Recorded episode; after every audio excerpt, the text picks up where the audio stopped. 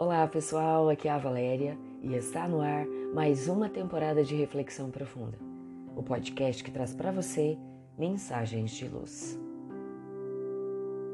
Lobos internos.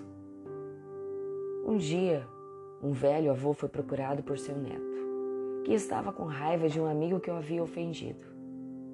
O sábio velhinho acalmou o neto e disse com carinho: Deixe-me contar-lhe uma história. Eu mesmo, algumas vezes, senti muito ódio daqueles que me ofenderam tanto, sem arrependimento. Todavia, o ódio corrói a nossa intimidade, mas não fere nosso inimigo. É o mesmo que tomar veneno desejando que o inimigo morra. Lutei muitas vezes contra esses sentimentos. O neto ouvia com atenção as considerações do avô. E ele continuou. É como se existisse dois lobos dentro de mim. Um deles é bom, não magoa ninguém, vive em harmonia com todos e não se ofende. Ele só lutará quando for certo fazer isto e da maneira correta. Mas o outro lobo, ah, esse é cheio de raiva. Mesmo as pequenas coisas desagradáveis o levam facilmente a um ataque de ira. Ele briga com todos o tempo todo, sem qualquer motivo. É tão irracional que nunca consegue mudar coisa alguma. Algumas vezes é difícil de conviver com estes dois lobos dentro de mim, pois ambos tentam dominar meu espírito. O garoto olhou intensamente nos olhos de seu avô e perguntou: E qual deles vence, vovô? O avô sorriu e respondeu baixinho: Aquele que eu alimento mais frequentemente. E você? Qual dos dois lobos tem alimentado com mais frequência? A figura do lobo é significativa, uma vez que representa o grau de animalidade que ainda rege as nossas ações. Enquanto o ser humano não desenvolver todas as virtudes que o levarão à categoria de espírito superior, sempre haverá em sua intimidade um pouco dos irracionais. E essa luta interna é que irá definindo o nosso amanhã, de acordo com o lado que mais alimentamos.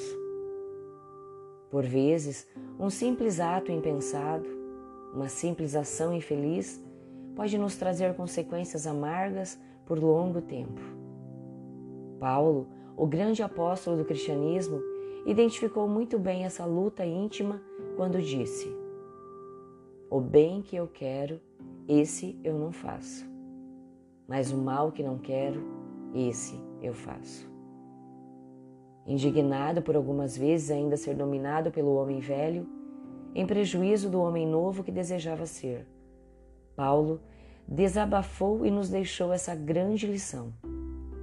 É preciso perseverar.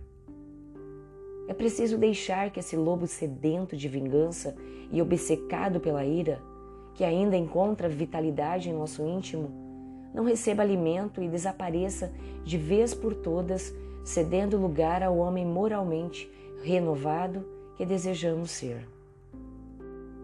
Agindo dessa maneira, poderemos um dia, não muito distante, dizer, como o próprio apóstolo disse: Depois de vencer a si mesmo, já não sou eu quem vive, é o Cristo que vive em mim. Mas, para que cheguemos a esse ponto, temos que travar muitas batalhas internas a fim de trazer com que os ensinamentos e os exemplos de Jesus, o Mestre por excelência, façam sentido para nós a ponto de se constituir em força motriz a impulsionar os nossos pensamentos e atos. Paulo de Tarso renunciou a muitas coisas para seguir a Jesus. Ele, que foi um dos primeiros perseguidores dos cristãos em nome da sua crença religiosa, depois que viu o Mestre às portas da cidade de Damasco, tornou-se seu seguidor fiel até os últimos dias de sua vida. Mas para isso, foi preciso silenciar muitas vezes a fera interna que tentava falar mais alto.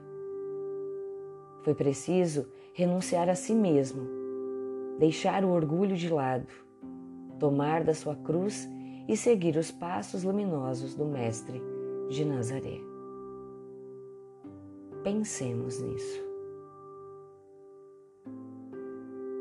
Fonte Redação do Momento Espírita com base em conto de autoria ignorada. E assim, chegamos ao final de mais uma reflexão profunda. Gratidão pela sua companhia, grande abraço, fiquem com Deus e muita luz no caminho de vocês.